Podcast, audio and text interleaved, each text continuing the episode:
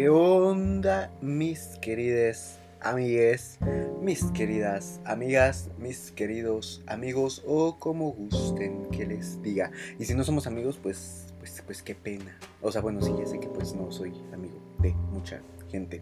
No soy una persona, ¿cómo se dice? Sociable, que digamos, pero sí, el punto es que si no somos amigos, pues qué pena. Ya les dije amigos, amigues, amigas. Sí, eh, ya, ya lo dije. Pero oigan, el día de hoy tenía planeado un episodio un tanto diferente. O sea, bueno, no un tanto diferente, sino una pues reseña de un libro. Que pues lo voy a tener, o sea, lo voy a posponer para después. Porque eh, el día de hoy es martes 9 de marzo de 2021. Y bueno, o sea, esto yo lo estoy grabando el, o sea, bueno, o sea, digo que hoy porque pues es el día que se publica, pero hoy el día que lo estoy grabando es el 3 de marzo. Pero bueno, el año pasado, el día 9 de marzo, se realizó un paro en varios países eh, de Latinoamérica y no sé si en algunos de Europa, pero bueno, sé que en varios de Latinoamérica lo hicieron, que fue un paro em, de, pues, de mujeres, porque el 8 de marzo pues es, es el día Internacional de la Mujer y toda la cosa. Y entonces en protesta por lo de feminicidios, eh, abuso, acoso, violencia de género y demás desgracias que siguen ocurriendo, pues se realizó ese paro. Entonces, pues el, el, episodio de hoy, el año pasado yo había hablado de la importancia de las... No, ¿qué? Había hablado de mujeres en la literatura. Y aquí tengo el podcast para, este, ¿cómo se dice? Corroborar que lo que estoy diciendo. O sea, ah, recuerdo que hablé de personajes femeninos en la literatura. Y ah, también este uno que dice feminismo o inclusión en la literatura Young Adult. Pero ahora que pues, o sea, no pensé que fuera a tocar este tema otra vez, pero ya vi que sí es necesario que se siga tocando, que se siga hablando, porque pues parece que en lugar de estar progresando, vamos retrocediendo. Eh, esta vez pues va a ser sobre la importancia de la representación femenina en los libros, ya sea en el young adult, en el new adult, en el infantil, en la literatura pues universal, eh, adulta, contemporánea, eh, etcétera, etcétera, etcétera. Porque, por ejemplo, hace poco estaba una serie en bueno, está una serie en Netflix que había hecho una broma misógina a Taylor Swift. O sea, no fue la única artista a la que le hizo bromas, porque tengo entendido que también le hizo bromas a, o sea, bueno, o sea, comentarios de mal gusto a Lana del Rey y creo que también a Ariana Grande. Pero el comentario que pues fue como que la gota que derramó el vaso por ser demasiado misógino fue el que hicieron referente a Taylor Swift, diciendo que, eh, o sea, la frase era You go True Man Faster than Taylor Swift, algo así, o sea que tú básicamente cambias de hombre más rápido que Taylor Swift. Y también eh, había otra que creo que decía que Taylor Swift hizo su, ¿cómo se dice? Su carrera con base en sus exes. Entonces, o sea, yo me decidí, o sea, estamos en 2021. ¿Cómo es posible que sigan haciendo contenidos tan misóginos que siguen promoviendo o sea, ese tipo de estereotipos, lo peor es que están haciendo el slot shaming, que pues si alguien no sabe qué es el slot shaming, es burlarse de una mujer por cuántos eh, compañeros románticos o sexuales ha tenido, catalogándolo, catalogándola pues de zorra. Entonces eso es el slot shaming. Y, eh, ¿cómo se dice? Aparte, o sea, Taylor Swift es la industria de la música, o sea, nos dio el año pasado, el año pasado Taylor Swift salvó el mundo sacando folklore y luego sacando Evermore siendo sorpresa. Ah, no lo sé. Es, es, una diosa, Taylor. Pero, ah, bueno, el punto es que el punto no, vamos a hablar de Taylor. Eh, pero ah, vamos a hablar de pues la importancia. Porque pues ajá, ya puse en contexto y la cosa y así.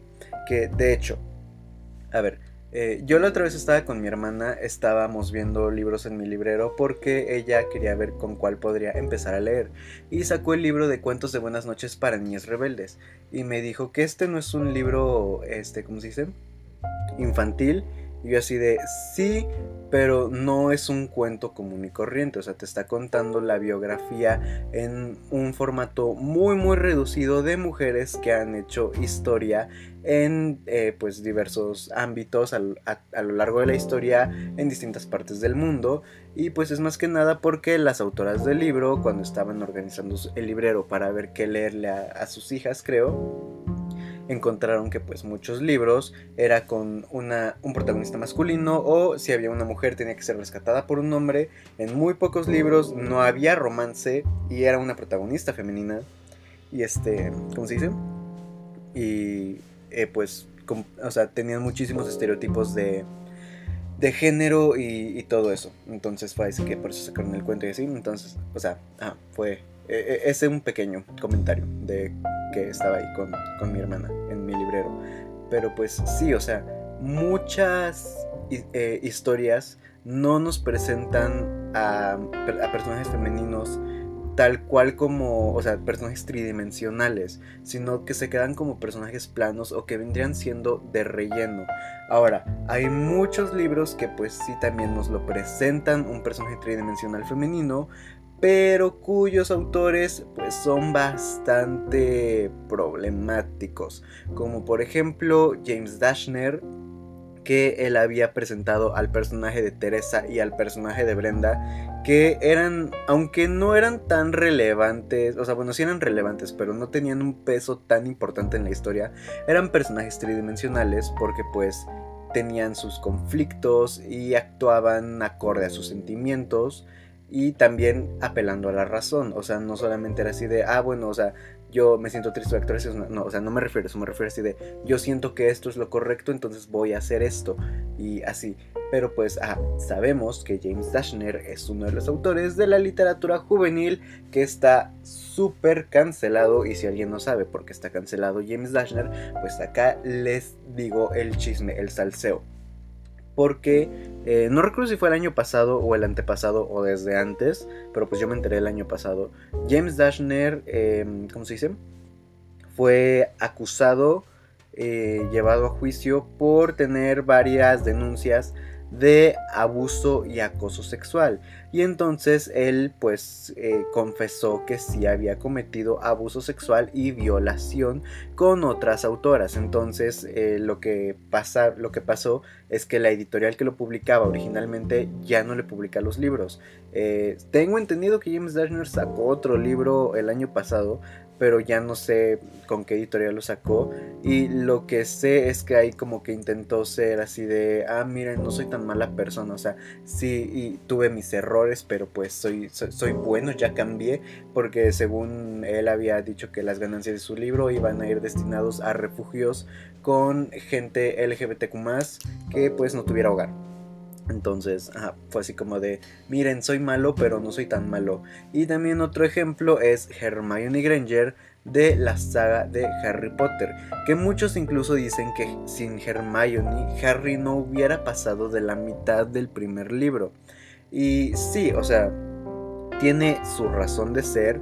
Eh, yo, yo, siento que Harry Potter está, o sea, el personaje está muy mal juzgado porque sí, o sea, en los libros pues es bastante torpe, eh, que él sí es así de, ah, bueno, estoy enojado, voy a hacer esto, estoy triste, voy a hacer esto. O sea, él sí se lleva, él sí se deja guiar por sus sentimientos tal cual.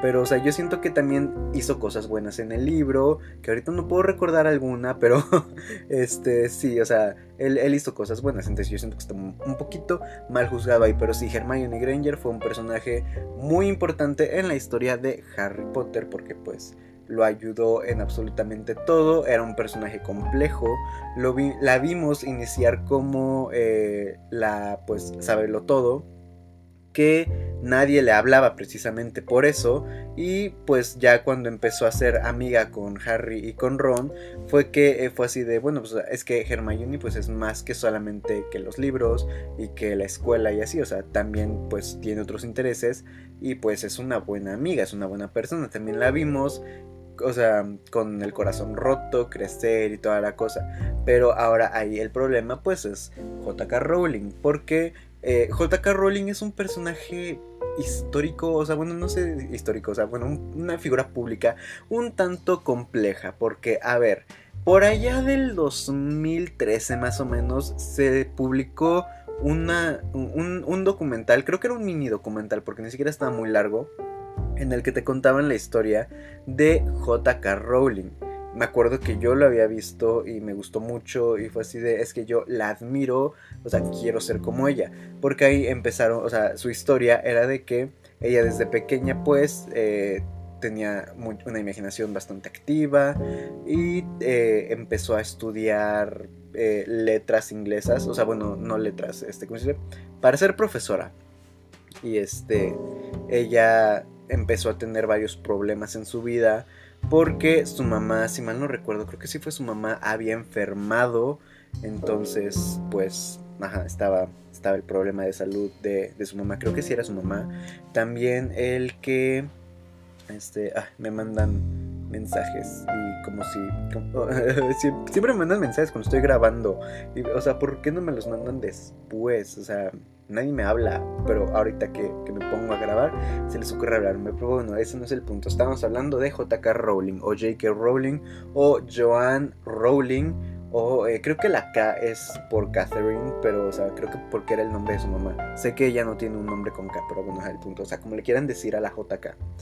Y este también de que ella se había casado y vivía en un matrimonio bastante eh, tóxico porque su esposo la maltrataba física y psicológicamente y entonces ella en un viaje que realizaba creo que después de haber visitado a su mamá o iba camino a visitar a su mamá que estaba enferma eh, soñó con la idea de Harry Potter y pues empezó a notarle una servilleta y así entonces ah, fue ahí que, que, surgió la idea.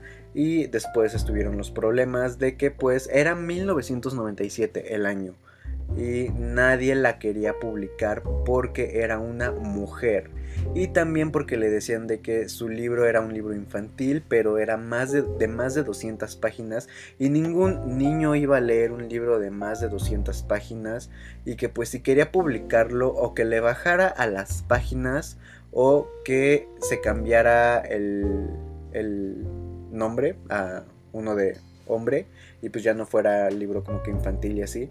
Pero ahí también se supone que en una de las muchas editoriales a las que fueron creo que 12 las que la habían rechazado, pero en una de las que todavía no le decía que sí o sí no, el editor tenía el manuscrito en su casa y su hijo o su hija, no recuerdo, o hija, había agarrado el, manuscrito, empezó a leerlo y le preguntó a su papá que dónde estaba el resto de la historia, que quería saber qué pasaba con, con, Harry, Ron y Hermione y así.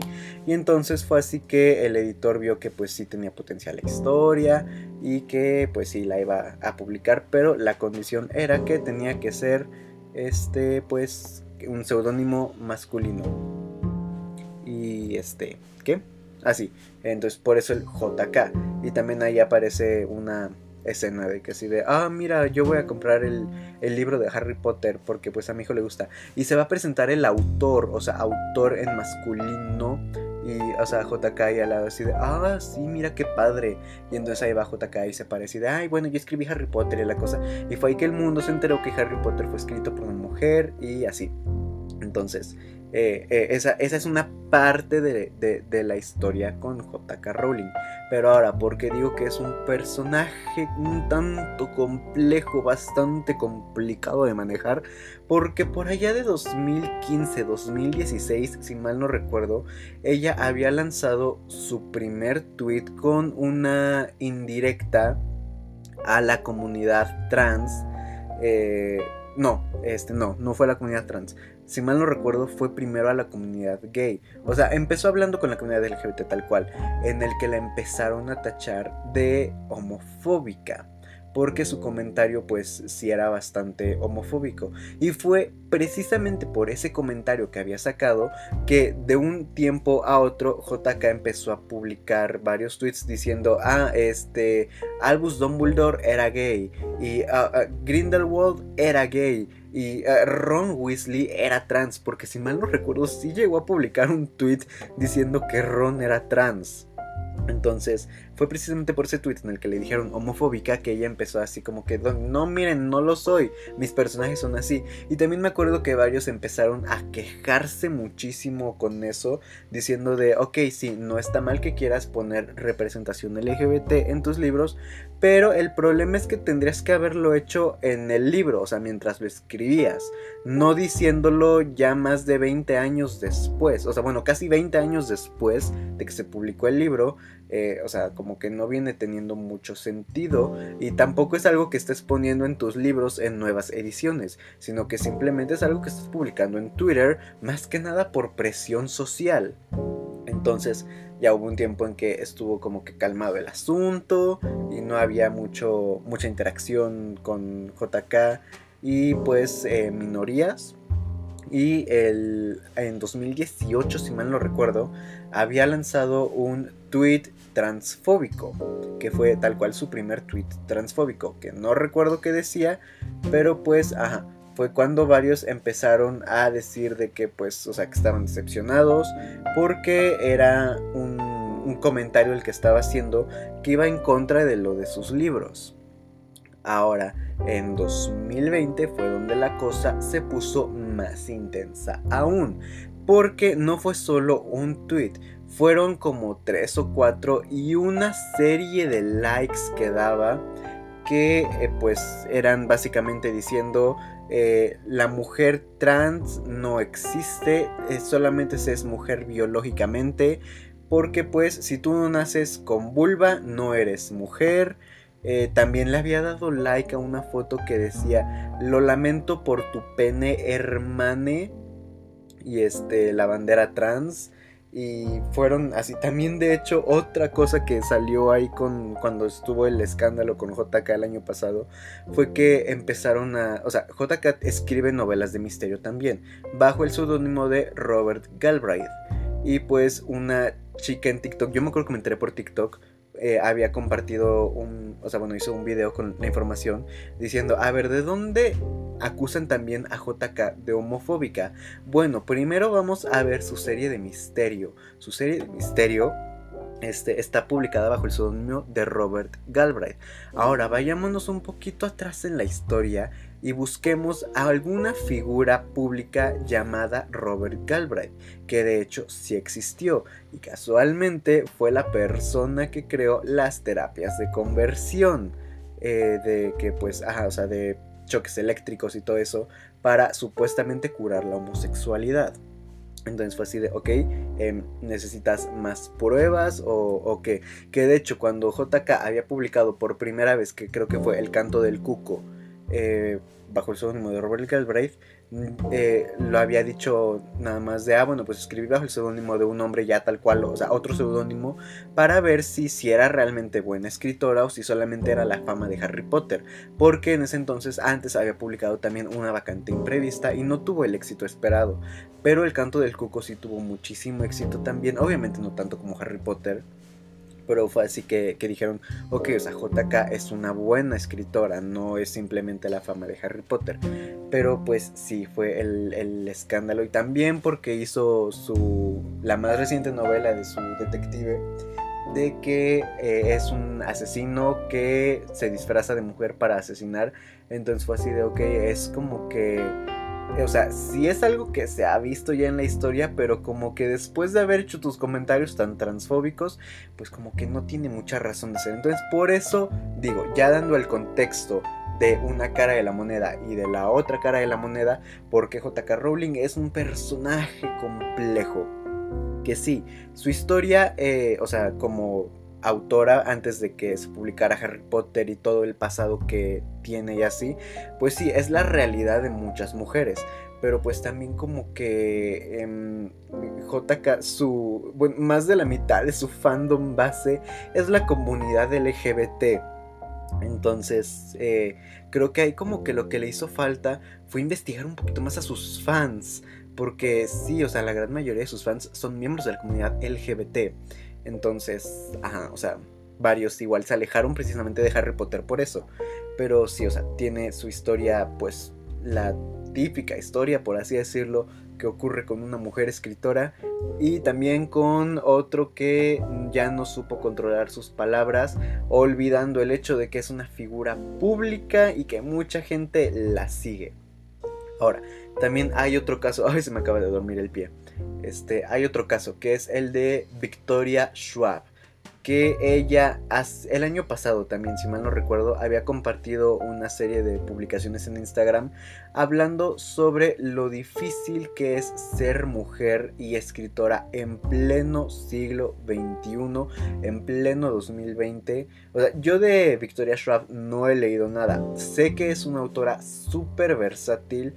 He escuchado maravillas del libro de La vida invisible de Adi LaRue también he escuchado maravillas de la serie de, de la duología de Vicious, de Una magia más oscura. Tengo un libro de ella que es el de Una ciudad de fantasmas, creo que se llama, pero pues no lo he leído porque eh, pues eh, no tengo el segundo, entonces está cortito, no sé que lo leería rápido y pues me gustaría leer el segundo después y pues también está cortito, entonces por eso no lo he leído. Pero ajá, o sea, ella eh, había compartido también de que, por ejemplo, como autores como George R.R. R. Martin les es tan fácil publicar y la gente les sigue esperando eh, porque, ¿a, qué me refiero con esperando? George R.R. R. Martin es el autor de la saga de Canción de Hielo y Fuego. Canción de Hielo y Fuego es la saga que inspiró la serie de Juego de Tronos, que de hecho el primer libro se llama tal cual Juego de Tronos. Ahora, ¿por qué esperarlo? Porque esa saga se lleva publicando desde principios de los 90. El primer libro, si mal no recuerdo, se publicó en 1991. Hasta ahorita hay publicados cinco libros, que son Juego de Tronos, Choque de Reyes, eh, Festín de Cuervos, si mal no recuerdo, Ah, no, Tormenta de Espadas, Festín de Cuervos y Danza de Dragones. Yo antes pensaba que Danza de Dragones era el último libro, pero no, Danza de Dragones no es el último libro. Hay otros dos libros más que el autor no ha terminado de escribir, que de hecho se supone que cuando se acabó la serie, él le había entregado a HBO, eh, o bueno, a Warner, el, ¿cómo se dice? el final que iban a tener los libros para que fuera el final que tuviera la serie en caso de que él muriera. Porque George R.R. R. Martin tiene como 90 años, si mal no recuerdo. Tal vez un poco más, un poco menos, pero o sea, está entre, está entre 80 y 90 años el, señor. No recuerdo muy bien la edad y pues no me voy a poner a buscar ahorita porque si no me voy a confundir, me voy a distraer y sí. Entonces lleva diciendo desde hace mucho que va a publicar los, los dos últimos libros. De hecho, el año pasado él dijo que sin terminando la pandemia no estaban los dos libros que faltaban de Canción de Hielo y Fuego, podían ir a su casa a lincharlo. Y pues estamos ya a un año de que empezó la pandemia y no hay señales de esos dos libros. Entonces a eso se refiere con esperarlo. Porque pues como él es un autor hombre, no tiene problemas si no entrega los manuscritos a tiempo o su fandom no lo empieza a acosar o a linchar porque no ha terminado de publicar alguna saga. Entonces Victoria Schwab dijo de que desgraciadamente con las mujeres pasa completamente lo contrario. Tú te atrasas con un libro y no solo la editorial te empieza a presionar para que lo saques, no importa si no tienes algo bueno, te está presionando para que lo saques porque tienes un contrato que cumplir, a diferencia de los hombres. Y también el fandom pues es más tolerante con los hombres que con las mujeres. Que y o sea, también es algo que he visto. Por ejemplo, yo esta autora no la he leído. Tengo ahí dos libros de ella, pero quiero, quiero leerla. Quiero leer las dos series que tiene, que es Sarah J. Sarah J. es la autora de la saga de Trono de Cristal y de la saga de Una corte de rosas y espinas. La saga de Trono de Cristal es una serie de fantasía épica juvenil o sea, eh, eh, fantasía épica es eh, fantasía un tanto pesada porque no es como Harry Potter. Harry Potter muchos lo consideran como fantasía para, para tontos, para domis. fantasía épica ya es algo más complejo, ya te, te, presentan un mundo completamente nuevo, o sea, no una escuela, no una ciudad, no, te presentan un mundo tal cual, un mundo nuevo, con sus propias leyes, con, o sea, su propia historia y todo. Entonces, y los nombres usualmente suelen ser bastante complicados de pronunciar, igual de escribir y también hay muchas batallas, hay criaturas mágicas por doquier y toda la cosa y hay muchísima, muchísimas criaturas mágicas antropomorfas. Entonces, a eso me refiero con... Bueno, a eso se refiere con fantasía épica. Y, este... ¿Qué? Ah, bueno, sí. Eh, tengo entendido que la protagonista de Trono de Cristal es un antihéroe. Es una chica que es una asesina, si me lo recuerdo. Y la saga de Una corte de rosas y espinas también es fantasía épica, pero esa ya está. Es un retelling. Y retelling es. O sea, porque. ando diciendo aclaraciones de lo que significan las cosas. Porque me han mandado mensajes diciendo que. Eh, a veces digo cosas que, pues, yo pensaba que la, o sea, la gran mayoría sabía. Pero no me han preguntado qué significan. Retelling es volver a contar una historia que ya existe. Por ejemplo las adaptaciones que existen de Romeo y Julieta, que no están basadas en Romeo y Julieta, pero sí están inspiradas en, vendrían siendo retellings. Eh, entonces, Una corte de rosas y espinas es un retelling de El cuento de la bella y la bestia, que no quién los escribió, no creo que no fueron los hermanos Grimm ni Charles, pero, pero pues no, no sé quién lo escribió. Pero ah, es un retelling de la bella y la bestia. Entonces, eh, he visto que muchísimas personas critican muy intenso a Sarah J. Más que nada diciendo que porque es el claro ejemplo de una autora blanca sin diversidad, no sé qué. Les digo, yo no he leído nada de Sarah J. Maas, pero me han comentado que sí tiene diversidad en sus libros. O sea que no es como que la sientas eh, forzada, eh, pero sí la aplica como Cassandra Clare, por así decirlo, que ahorita hablo de Cassandra Clare. Pero, ajá, o sea, eh, que, la aplica estilo Cassandra Clare, pero pues la tiene, pero aún así la critican muchísimo. También, eh, por ejemplo, otra autora que no he leído, pero he visto que critican muchísimo igual es Lee Bardugo. Lee Bardugo es la autora de la serie del universo de Grisha, que de hecho en abril se va a estrenar una serie en Netflix, que es, son los libros de Sombra y Hueso, Asedio y Tormenta, Ruina y Ascenso, eh, Seis de Cuervos, Reino de Ladrones, El Rey Marcado y también tiene un libro de como un terror, estilo terror, que se llama La Novena Casa, que tengo entendido que ese todavía no está en español, pero ya se está traduciendo. Pero ah, he visto que también a Lee la critican muchísimo y lo, gracioso es que, por ejemplo, son fans, o sea, he visto que gente que la critica son gente que le gusta la saga de Juego de Tronos, la saga, bueno, la trilogía de El Señor de los Anillos, que está criticando libros también de fantasía épica, pero que son escritos por mujeres. Entonces, yo aquí me pregunto, eh, ¿Acaso es más válida la fantasía épica en hombres que en mujeres? ¿Acaso solamente los hombres son los únicos que tienen permitido escribir sobre fantasía épica? Yo creo que no. Pero ah, es un claro ejemplo de a lo que se refiere Victoria Schwab, que a las mujeres no se les permite, o sea, tienen muchísima más restricción y muchísimo más pero, y siempre les van a encontrar problema. Ahora, otra, otra escritora, Cassandra Clare, que a, ella el año pasado la habían querido cancelar en Twitter, pero el fandom de Cazadores de Sombras es bastante grande y pues tengo entendido que ya no, la cancelaron ni nada, porque decían que romantizaba el incesto. Porque esto no es un spoiler, eh, pero sí es algo que se necesitaría saber si se tiene, si no se ha leído Cazadores de Sombras y se quiere empezar a leer. Toca el tema de, eh, o sea, no es incesto, porque es, una red de mentiras lo que, están, eh, lo que está en ese libro, pero que te hacen creer que dos personajes son hermanos cuando en realidad no lo son. Entonces es por eso que dicen que romantiza el incesto, cuando no lo está romantizando y de hecho tengo entendido que cada que hay alguna relación entre los dos personajes que supuestamente son hermanos, eh, ambos se sienten un tanto incómodos y sienten que lo que están haciendo pues está mal. Pero pues uno de los personajes está completamente consciente de que no son hermanos porque esta idea es que pues ni siquiera nos parecemos, o sea, no inventes. Entonces, eh, de hecho, Cassandra Clare es como que el máximo exponente, por así decirlo, entre las que escriben fantasía.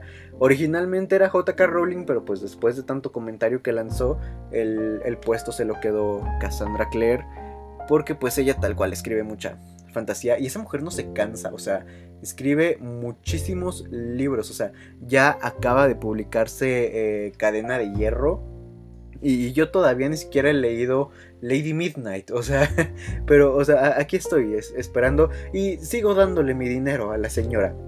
Pero eh, eh, eh, a, lo que me refería con la inclusión que le critican a Sarah J. Maas, diciendo que es un poco como lo de Cassandra Clare, la inclusión en los primeros libros de Cassandra Clare, ojo, estoy hablando de los primeros libros, los primeros tres, que, que fueron los primeros que sacó, que son Ciudad de Huesos, Ciudad de Ceniza y Ciudad de Cristal. Únicamente hay una pareja homosexual, que son Magnus y Alec. No hay casi nada de personajes con distintas orientaciones sexuales. Eh, tampoco hay mucho pues personaje con otro color de piel o con otra etnia o con religiones. Eh, bueno, que mal no recuerdo si, hay personajes con religión ahí en esos libros, pero pues no, no tanto. Eh, que es algo que ya después fue cambiando con los libros, conforme iban pasando los libros, de hecho, me han dicho que sus libros de la trilogía de los artificios oscuros, de Dark Artifices, que son Lady Midnight, El Señor de las Sombras y La Reina del Aire y la Oscuridad, que son libros súper, súper, súper diversos. Obviamente, pues no sé porque yo no los he leído, tenía planeado leerlos el año pasado, pero una amiga me dijo, ay, es que no los vas a disfrutar si no leíste antes dos libros de cuentos cortos. Y otra amiga me dijo, ah, pues es que no son necesarios. Pero la otra me volvió a decir, es que pues no les vas a entender algunas cosas. Y yo entonces así de, ok, mi subconsciente me está diciendo, no los leas porque no les vas a entender nada. Entonces pues no los he leído, no, o sea, no los voy a leer hasta que no tenga los cuentos cortos. Pero pues no tengo los cuentos cortos porque vivo en un estado de pobreza y soy nini desgraciadamente. Me convertí en lo que más temía, veinteañero y desempleado. O sea, me convertí en Pietro en, o sea, en WandaVision, así como te lo ponen, o sea, de arrimado, literalmente, eh, de parásito, soy un don nadie. Pero bueno, no me vengo a quejar de mí, eh, sino de ah, que es algo que Cassandra Clare fue cambiando con los libros y así. Y eh, a, a, Cassandra Clare pues igual le ha tocado bastante complicada la subida, precisamente por tanta competencia que hay masculina más que nada. Ahora, otra autora que en mi opinión es una buena autora, o sea, su estilo narrativo es bastante entretenido. Ojo, no estoy diciendo que sus libros sean una pieza de arte de literatura que deberían de ponerse en un museo de que llega a este no sé, escritores clásicos como, bueno, escritoras clásicas como Jane Austen, eh, Emilia, Emily, Charlie, Charlotte, este, Bronte, Luisa May Alcott, Shelley, así de, a ver, quítense que ya llegó la caballota. O sea, no, no estoy diciendo eso, pero estoy diciendo de que pues está muy mal juzgada igual, también precisamente por el hecho de ser mujer. Y estoy hablando de Stephanie Meyer, la autora de la saga de Crepúsculo que son Crepúsculo, Luna Nueva, Eclipse y Amanecer, que también el año pasado publicó un nuevo libro que fue Sol de Medianoche, que no lo he terminado de leer porque en ese entonces entré en una crisis existencial y emocional, entonces pues no he terminado de leer. Pero, ah, eh, también, o sea, es una autora que está súper mal juzgada, que todos la tachan como de libros basura, que, a ver, aquí yo me pongo a preguntar, Stephanie Meyer agarró el, el, relato clásico del vampiro de Drácula y lo reinventó completamente, volviendo una historia que originalmente era de horror gótico, volviéndolo en un libro de romance juvenil. A ver, quiero que tú hagas eso. O sea, quiero que agarres una pieza de literatura clásica del género que tú quieras, me la adaptes a los tiempos actuales, me la hagas juvenil y le pongas un género completamente diferente al original. A ver, quiero que tú lo hagas, o sea, a ver, hazlo, hazlo tú. Si, si tanto la criticas. Porque, o sea, eh, Stephanie Meyer fue completamente innovadora en eso. O sea, sí, no fue la primera que agarró el mito de los vampiros, pero fue la primera que lo hizo ver de una forma más romántica. Anne Rice, por ejemplo, ya había tocado antes el tema del vampiro y lo hizo su saga más famosa, que es la saga de crónicas vampíricas, que no he leído, pero tengo entendido que esos libros sí tienen sus toques de terror. Eh, no sé de qué trata, pero pues, ajá, tengo entendido que tienen toques de terror. Stephanie Meyer no, Stephanie Meyer lo hizo completamente de romance. También, este, ahorita que me acordé, otra autora, L.J. Smith, que creo que se llama Lisa Jane Smith. no, no recuerdo muy bien. Ella también había tocado el tema de los vampiros en la década de los noventas porque eh, lanzó otra saga también llamada Crónicas Vampíricas, pero en español se llama Crónicas Vampíricas, pero el idioma original no se llama así, se llama The Vampire Diaries, que si le suena el nombre son los libros en los que se basaron para la serie de diarios de vampiros, en las que salen eh, Nina Dobrev, Jan Sommerhelder y esos. Que, que, yo siempre fui Team Stefan, nunca fui Team Damon que, o sea, eh, incluso había visto un video que decía, a Damon quítale lo guapo, que yo no sé de dónde le ven lo guapo, y es el vato que no quieres tener en tu vida, o sea, es el peor, y es el verdadero villano en la serie, o sea, porque él hace, o sea, por su culpa pasa todo, y, varios le echan la culpa a Elena, pero pues Elena qué, o sea, Elena, para empezar tenía 16 años, o sea, ¿qué querías? Tú tenías, tú tienes más de 100, o sea, no inventes.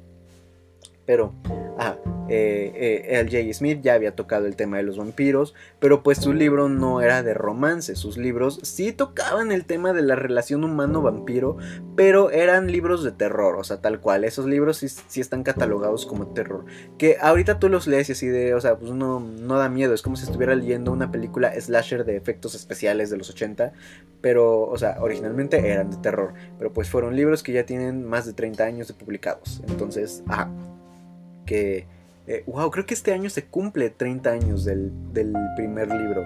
Pero, ah, ese no es el punto. El punto es que pues, Stephanie Meyer está muy mal juzgada por eso. Ah, pero siento que si un hombre lo hubiera hecho, eh, pues eh, hubiera sido una obra maestra reinventar el mito de los vampiros y volverlo una historia de romance y que ella se, haya, se las haya ingeniado para que un vampiro al tocar el sol no se deshaga, sino que brille o sea, sí, no es una pieza de literatura de obra maestra, pero es bastante ingenioso, es bastante innovador y marcó un antes y un después en los libros.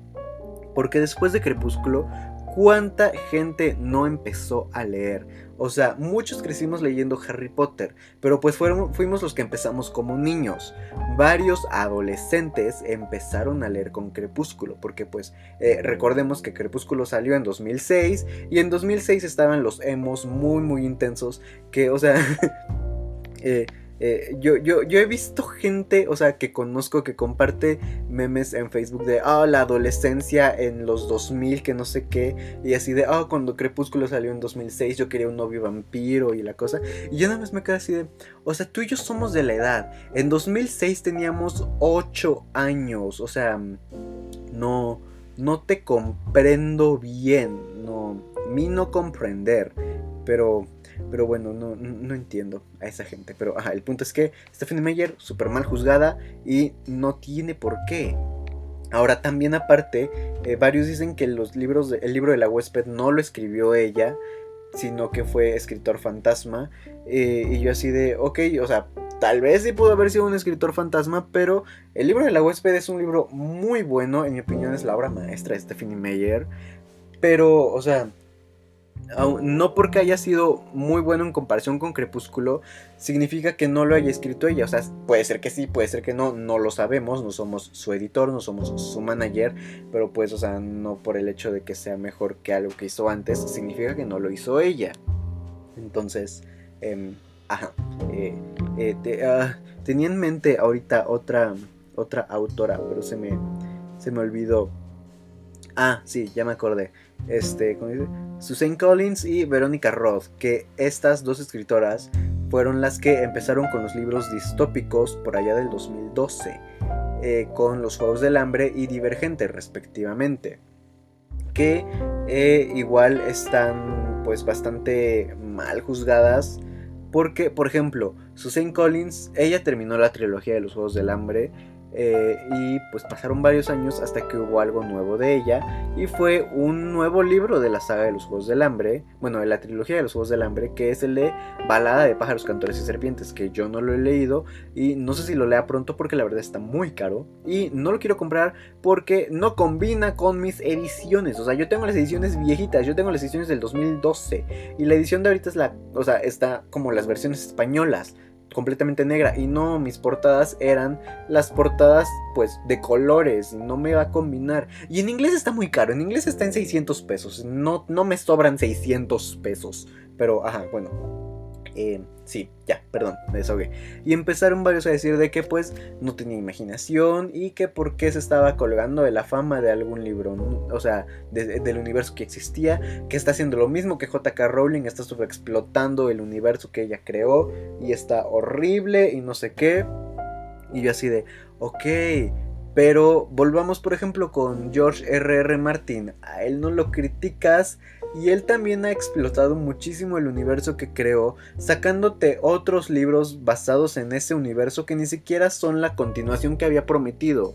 Eh, entonces, eh, ¿por qué a él no lo criticas? O por ejemplo, este me duele, pero pues lo tengo que decir porque es mi autor favorito, pero pues aún así me duele.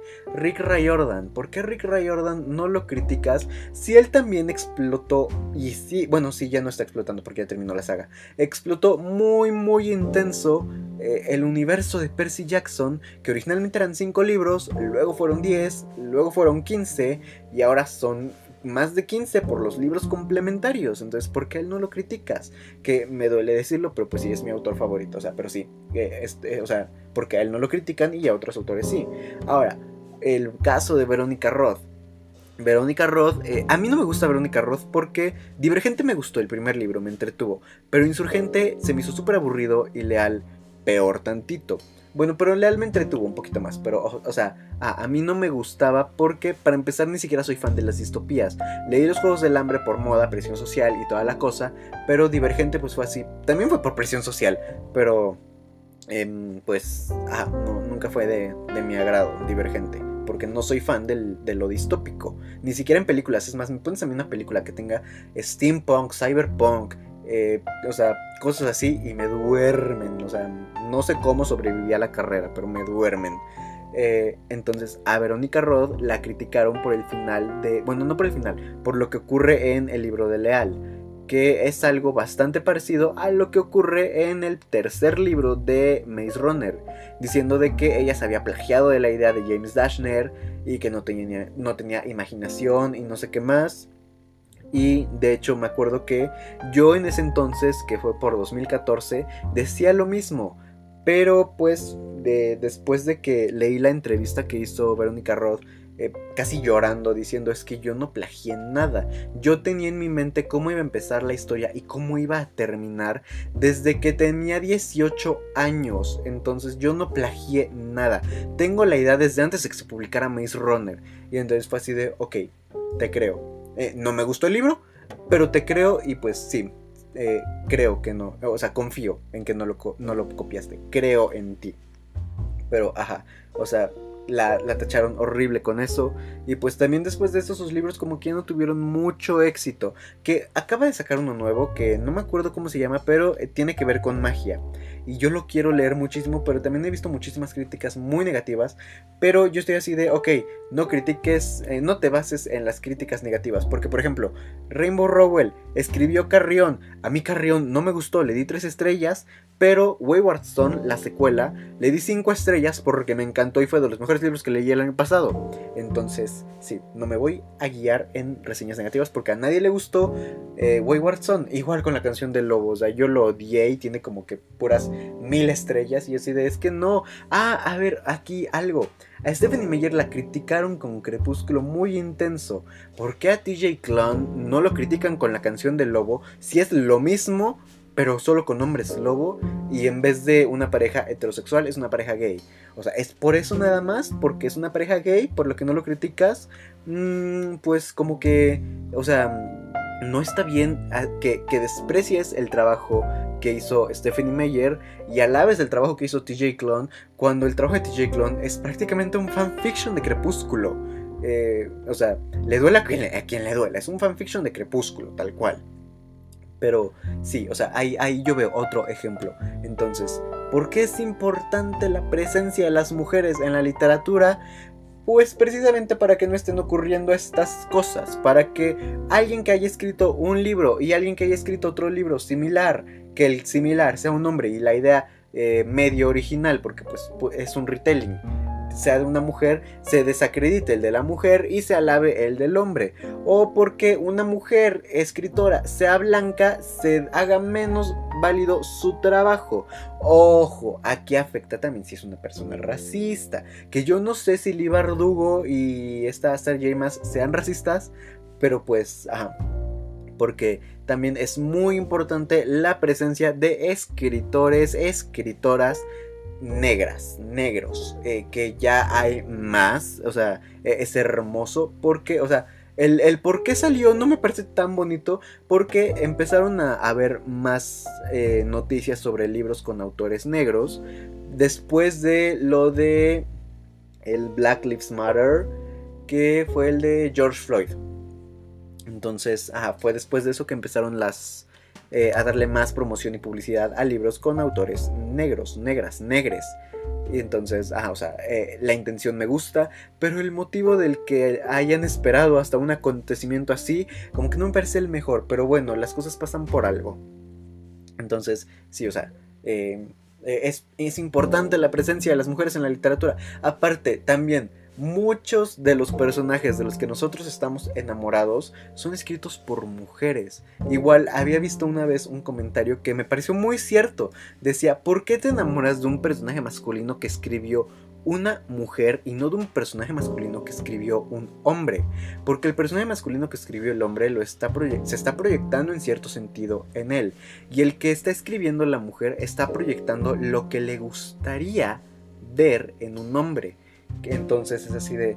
Por eso los hombres en la literatura, cuando son escritos por mujeres, están tan idealizados.